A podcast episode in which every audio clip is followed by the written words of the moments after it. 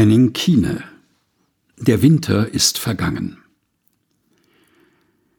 Laute Schritte und das Tragen schwerer Möbel dringen durch die Tür in sein Zimmer. Einzug ins Pflegeheim. Er wusste, was das bedeutet. Er hat damals tagelang gefroren. Mittags hängt am letzten Zimmer wieder ein Namensschild. Inge, liest er laut. Auf der Tür klebt ein Foto. Er sieht ein blühendes Rosenbeet. Fette, volle, rote Rosen. Er hat den Duft und den Sommer sofort in der Nase. Wer ist wohl diese Inge mit den Rosen? Mittags geht er wie immer in den Speisesaal. Die neue Mitbewohnerin sitzt auf der anderen Seite des Saales. Eine Pflegekraft nennt ihren Namen. Wir heißen Inge willkommen. Die anderen starren neugierig. Inge ist mit gesenktem Blick. Die ersten Tage im Pflegeheim er weiß es, wiegen bleischwer. Er verliert sich in Gedanken und zieht seine warme Jacke enger um sich. Das ist ihnen runtergefallen. Er schreckt hoch. Eine Hand legt seine Serviette auf den Tisch. Es ist Inges Hand. Sie begleitet ihn zum Zimmer. Er nimmt sich vor, sich um sie zu kümmern. Am Ende der Woche sitzen sie beim Mittagessen nebeneinander. Das hat die nette Pflegekraft organisiert. Er spürt die Blicke der anderen im Speisesaal und hört Tuscheln in den Gängen. Ihr ist das egal. Abends sitzen sie vor seinem Fernseher. In ihrem Zimmer ist das Mühlebrett aufgebaut.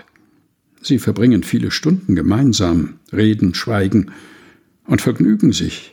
Ihm ist endlich wieder warm. An einem Sonntag kommen seine Kinder.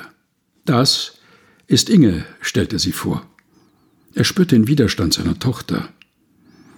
Der Winter ist vergangen, denkt er, und tut so, als spüre er nicht, dass zwischen ihnen etwas in der Luft liegt. Einige Wochen später lernt er Inges Kinder kennen. Sie bringen fette rote Rosen mit und sagen Aus deinem Garten, Inge. Als sie wieder zu zweit sind, spricht Inge von einem Verliebtsein, das sie spüre, wenn er da sei. Er errötet. Manchmal gehen sie Hand in Hand. Du hast Mama vergessen, meint seine Tochter beim nächsten Besuch. Er hört ihren Vorwurf. Im Gegenteil. Ich denke wieder an sie, antwortet er. Mama war nach ihrem Tod weg. Ich spürte sie nicht mehr. Jetzt ist sie wieder nah, sagt er. Es sei, als hätte Inge die Tür zum Leben, die mit dem Tod zugefallen war, wieder aufgestoßen. Wir sehen uns alte Fotos an. Wir sprechen über damals und über unsere schweren Abschiede, sagt er. Er spüre, dass diese Liebe zwischen Inge und ihm sich all diesem Endgültigen widersetzt. Er weiß nicht, ob seine Tochter ihm versteht.